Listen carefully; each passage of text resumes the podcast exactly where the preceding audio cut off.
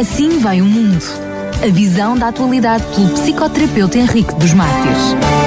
Ora viva, então, muito boa tarde. Obrigado por estar connosco mais uma vez, Dr. Henrique dos Mártires. Boa tarde, Daniel Galaio. Aqui estamos para mais uma tarde. Também desejo boas-vindas aos nossos ouvintes. Vamos continuar com este assunto, com um, Os o assunto da corrupção. Exatamente. Já estava a dizer precisamente aos nossos ouvintes que provavelmente não iríamos uh, terminar ainda hoje, uh, porque realmente é um assunto que há, que há muito que se lhe diga. Sim, sim, isto é um assunto muito vasto. Quando se começa a investigar e a estudar o assunto, acabamos por entrar num mundo que é, que é realmente muito, muito, muito completo, não é? E, e porque existem vários pontos de vista. Existe, existe o ponto de vista antropológico, existe o ponto de vista histórico, existe o ponto de vista do direito, existe o ponto de vista sociológico, das ciências políticas. Quer dizer, isto é um mundo realmente muito, muito, muito vasto. E eu tentei resumir o máximo possível, de forma a, a, fazer hoje este programa, que é a segunda parte dos membros da corrupção, no próximo dia, que será só para o ano, não é? Uh, dia 4 de janeiro, falaremos então sobre a epistemologia da noção de corrupção e a conclusão, não é? Porque eu resumi isto tudo uh, neste, nestes, nestes três programas. Uh, em relação então a esta, a esta, ao nosso programa de hoje, eu gostava só de relembrar rapidamente como é que terminámos, como é que concluímos uh, o programa anterior. E eu uhum. dizia que, uh, no fundo, todos nós temos uma, uma ideia falsa que existe ou deveria existir uma linha que demarca de uma forma clara os criminosos e os políticos que estão supostamente no poder e que, estando no poder, têm como função proteger os cidadãos e contribuir para o desenvolvimento e a riqueza do país e, por consequência, para a riqueza também dos próprios cidadãos. Uh, mas o que se tem notado e o que se tem, o que se tem uh, uh, escrito na literatura é que, ano após ano, nos, nos, rendemos conta que os dois mundos se coligam através de milhares de caminhos secretos que atravessam o terreno da política e da, e, e da economia em geral e das finanças de alto nível. Uh, então, uh, corrupção. Corrupção, etimologicamente, é constituída por duas palavras. Pelo prefixo co, significa conjunto, coautor, subentende duas pessoas, portanto, ou mais, obrando num certo sentido. E a palavra rupção, que significa ruptura, deterioração, como, uh, diria eu, um, aperitivo do fim, um, aperitivo da morte. Portanto, uma ruptura orquestrada por mais de uma pessoa. Esta é a ideia básica de, de, de, deste termo corrupção. Uh, ora bem, esta análise léxica é, é, é, útil, eh, na minha opinião, para compreendermos este assunto uh, uh, no sentido de relembrarmos que este elemento, relembrarmos em permanência este elemento participativo da corrupção. Ao longo de todo o nosso discurso, que fique como linha condutora assim esta ideia, não é? Que há uma, uma, um elemento participativo, ou seja, existe mais de uma pessoa na, na, na, na terminologia da corrupção. Uh, existe uma relação. Existe uma relação de, de, de, na corrupção. Portanto, existe uma colaboração degenerativa, de parceria para a morte. Um confronto afetivo que passa por dois afetos principais e que são dois afetos muito conhecidos. A esperança, que tem o seu lado positivo. A esperança é um afeto positivo, dá-nos alento, muitas vezes em situações de crise. é a esperança que nos, que nos ajuda a olhar para o fundo do túnel e ver uma luz. Mas neste caso, a esperança como ganho de energia vital, uma esperança de melhorar a vida, que é o conteúdo de uma imaginação, de uma representação das vantagens económicas prometidas por aquele que corrompe. Portanto, já estamos a perceber que esta esperança é uma esperança que já está minada, que já está contaminada de, de um vírus. O corruptor é o, o, vírus que mancha esta, esta, esta, esta esperança. Uh, um outro afeto que também nós podemos uh, detectar nesta, nesta, nesta, relação perversa é o temor. O temor, que também tem um conteúdo imaginário, uma representação. Uma representação de quê? Uma representação das possíveis consequências do seu do seu ato ilícito. Portanto, tanto o corrupto quanto o corruptor estão numa encruzilhada entre a ideia de ficar bem se tudo correr bem, ou de ficar mal se tudo correr mal. Portanto, vive por isso, ou vivem por isso, dado que é uma relação entre duas pessoas, pelo menos, vivem por isso numa, numa, numa constante angústia, numa constante situação de ansiedade. Uh, eu, eu, eu, gosto de, de, de, uma imagem e acho que esta imagem se aplica bem aqui, esta ilustração, que é a ilustração da, da gangorra. Sabe o que é a gangorra? É aquele brinquedo que consiste numa tábua longa, uh, num ponto de equilíbrio no meio e que duas pessoas se sentam, uma num lado, outra no outro, não é? E balançando de um lado, balançando de um lado para o outro. Exatamente, vão balançando de um lado para o outro, não é? O chamado baloiço, vá lá, para quem Exatamente.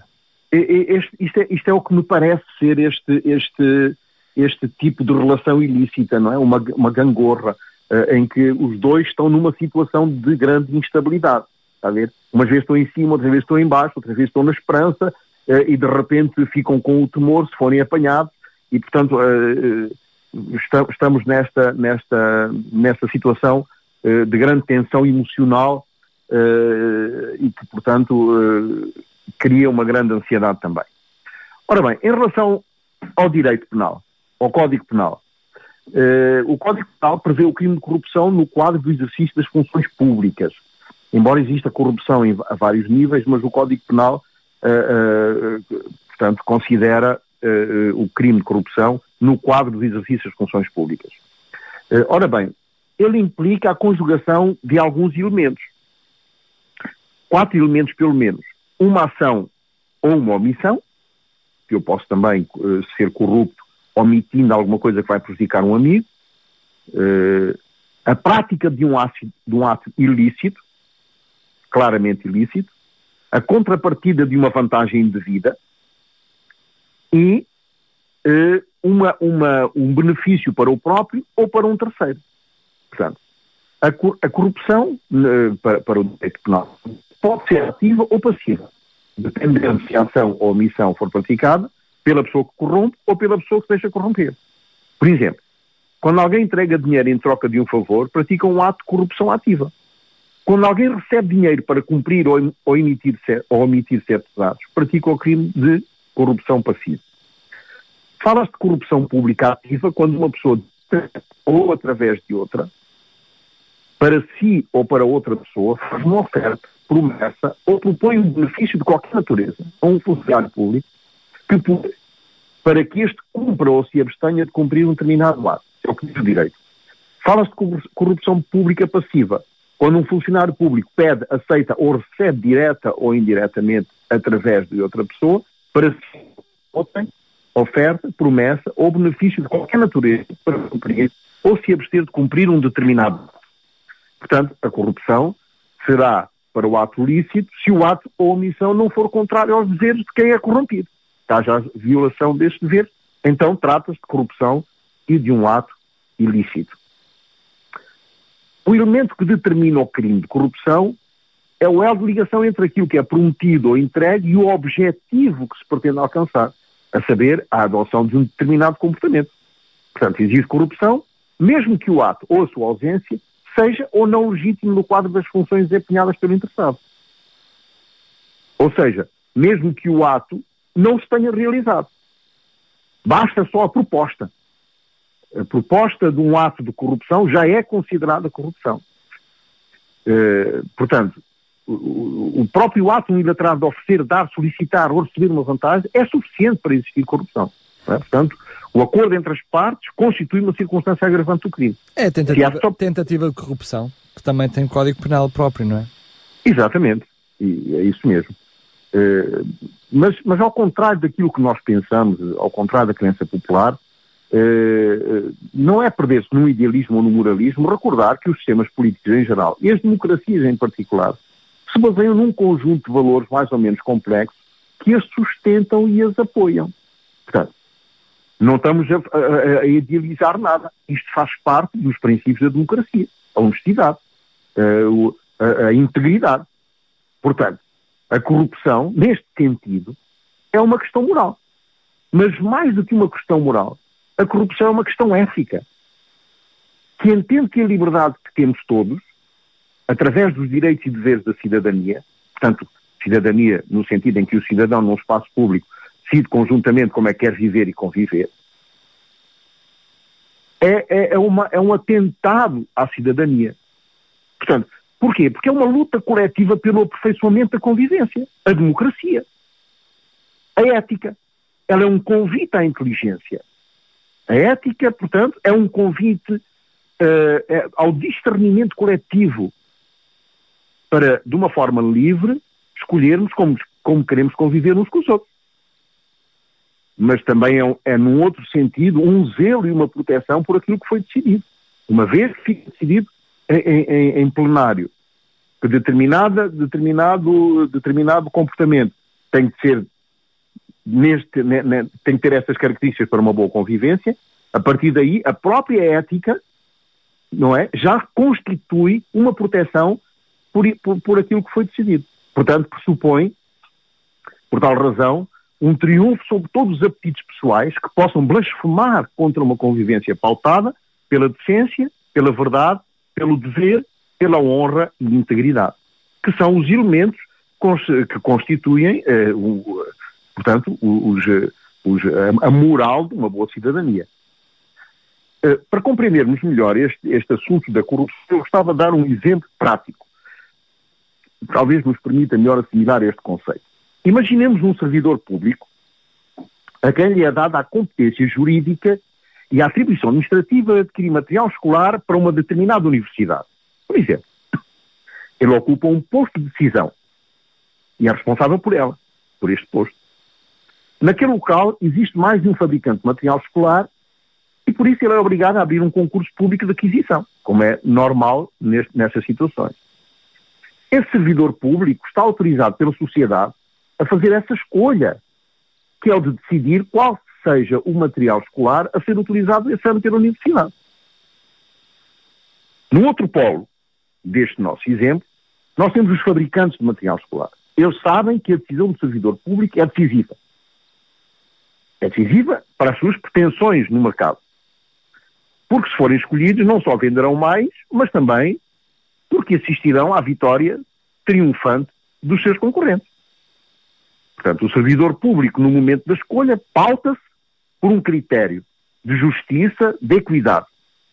E esse critério deve responder aos interesses de quem o colocou lá. Portanto, da sociedade, da universidade que o colocou nesse, nesse, nesse, nesse lugar. Por uma questão histórica, por uma questão de mérito, provavelmente.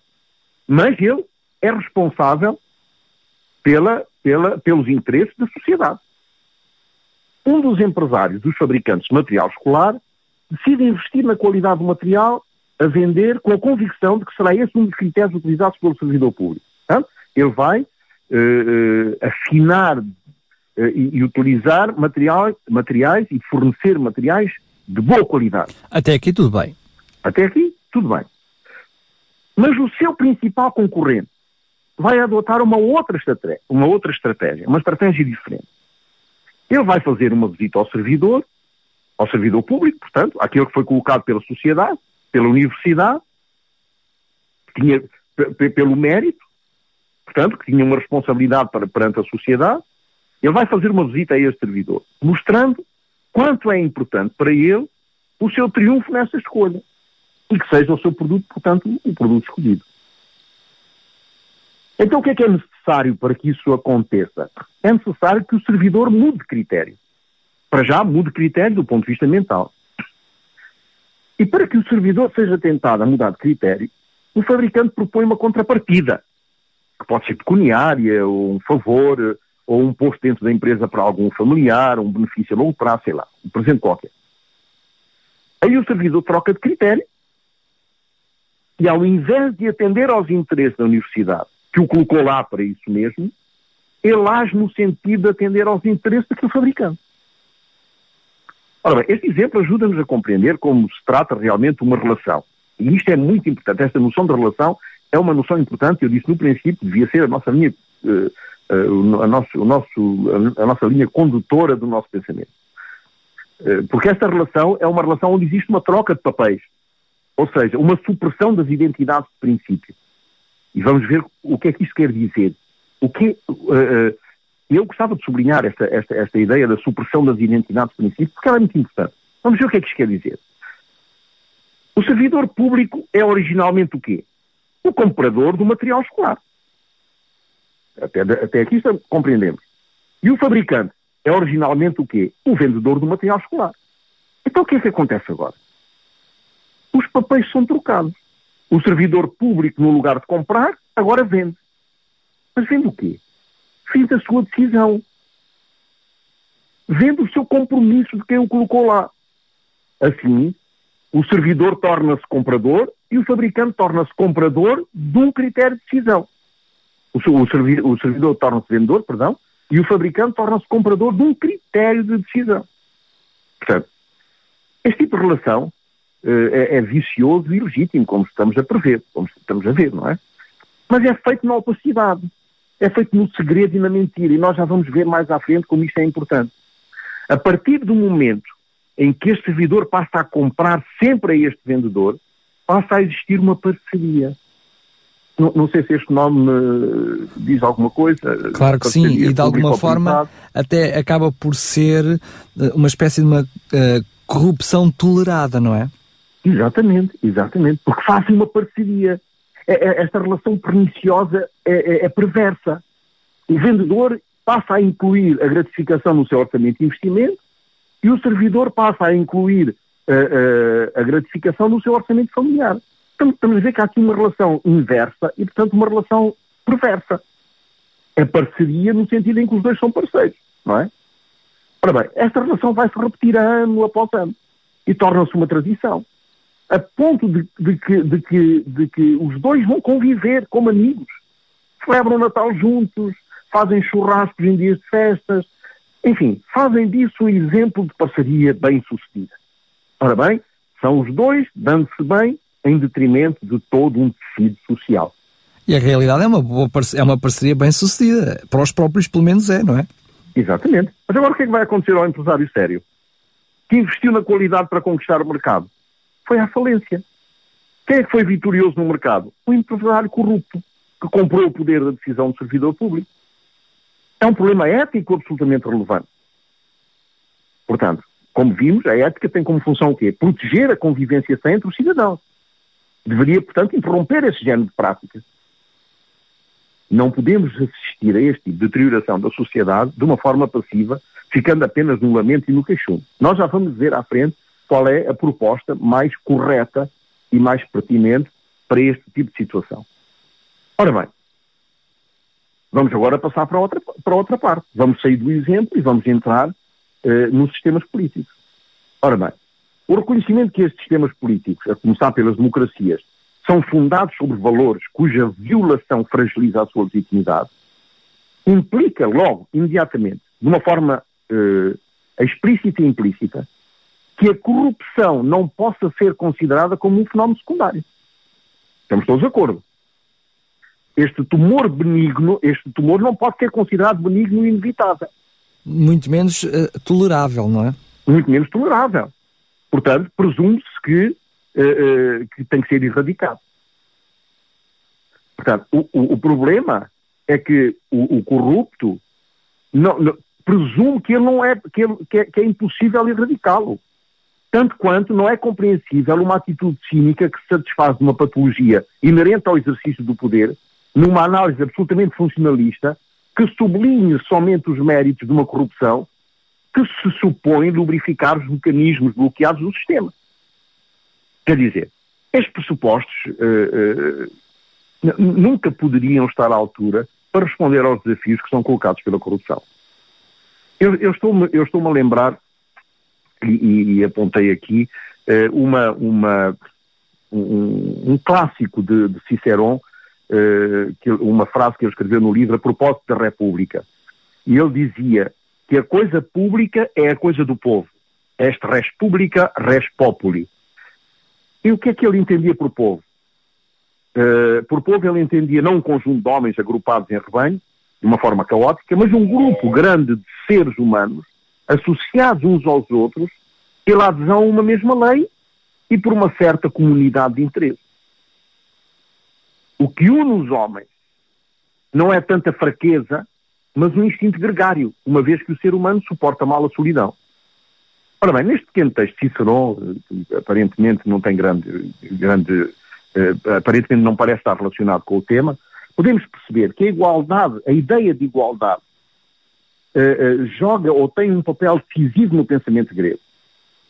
Porque a comunidade civil é observada como uma mola que dota o indivíduo da sua identidade própria e que implica uma visão do mundo onde todos os homens são à partida iguais.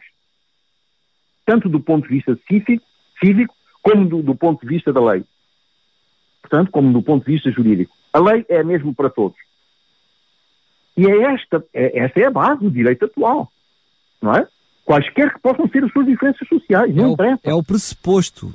É, é, o pressuposto, exatamente. E é baseado neste princípio de Cicero. Nesse sentido, podemos considerar, como já vimos, que a corrupção ajuda a reproduzir a desigualdade social e é um grande, é um dos maiores, eu diria, motores da impunidade.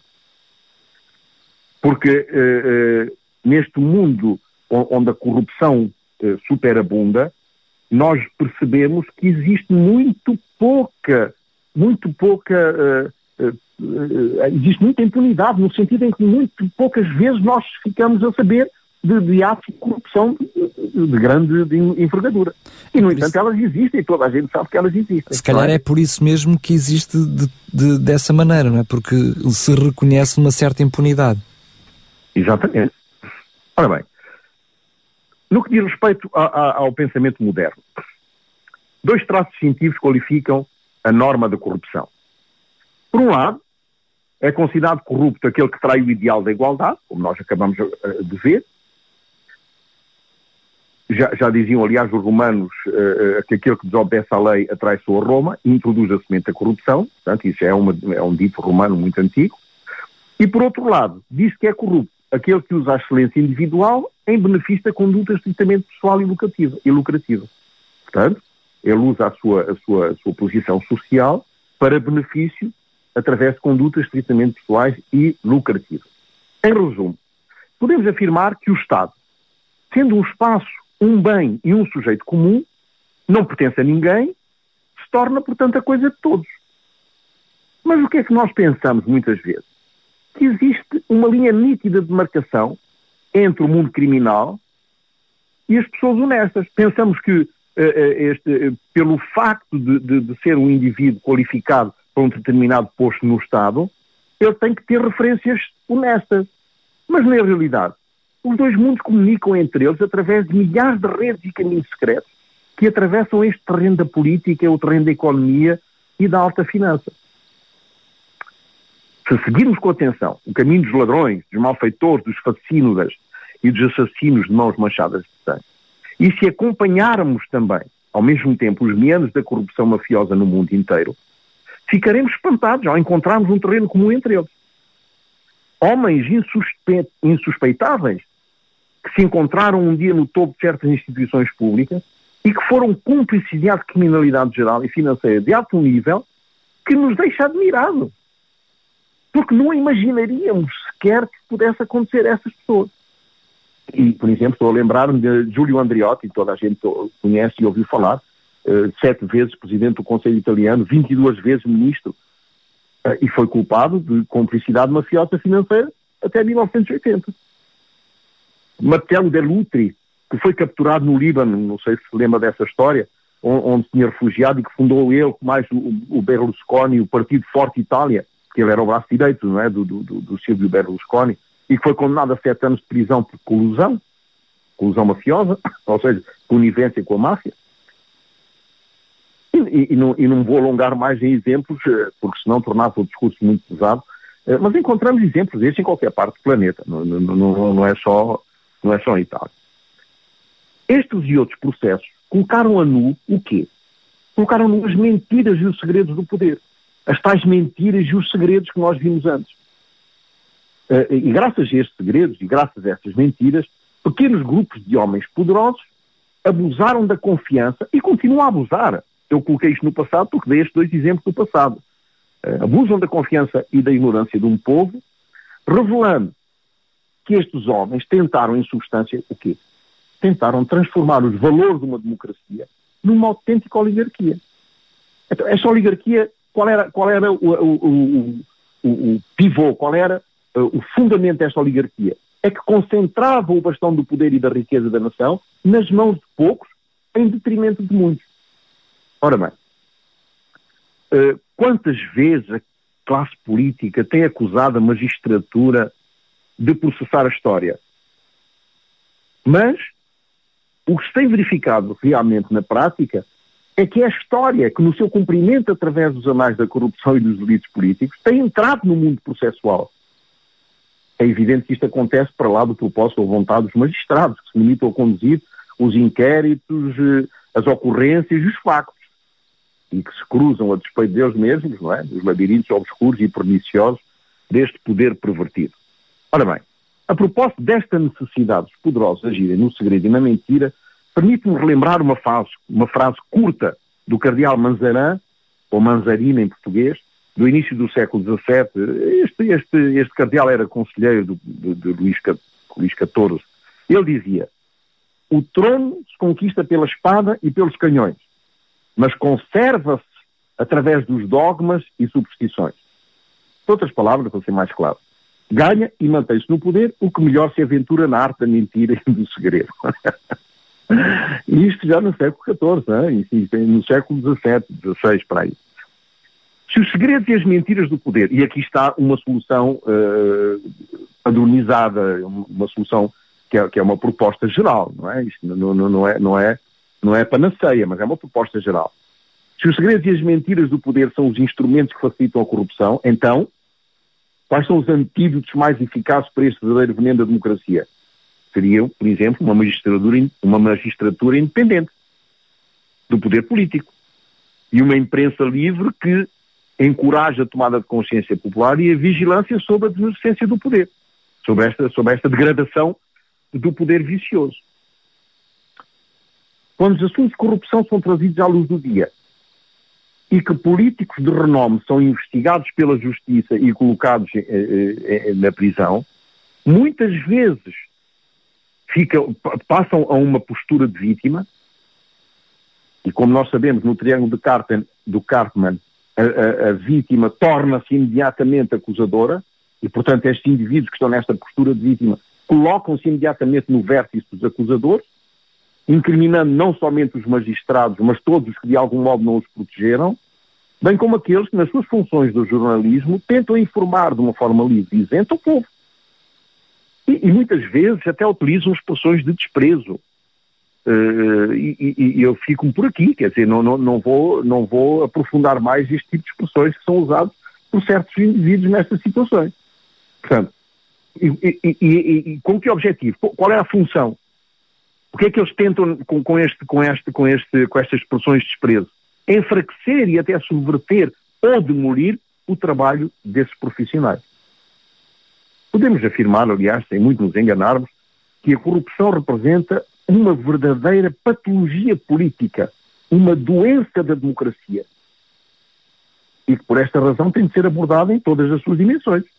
Portanto, tem que ser bem diagnosticada, com um razoável prognóstico e consequente tratamento que faculta a sua erradicação da cena política nacional e até, se possível, da cena política mundial.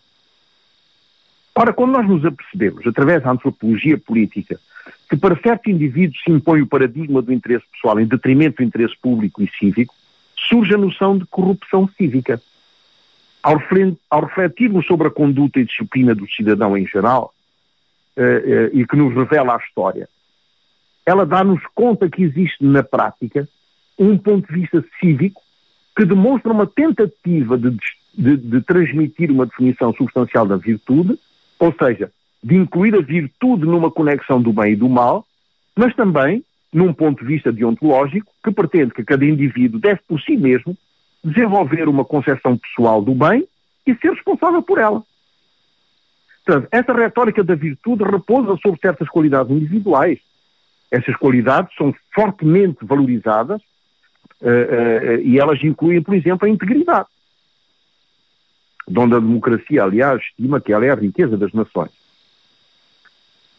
Mas, por outro lado, o espírito de enriquecimento e o desejo insaciável pelo poder põe em perigo os fundamentos da democracia, põe em perigo os fundamentos da própria sociedade. Portanto, este conceito do, bem, ela é, é, é, é preponderante, é, sem dúvida, mas ela é unívoca e menos substancial no ato corrupto.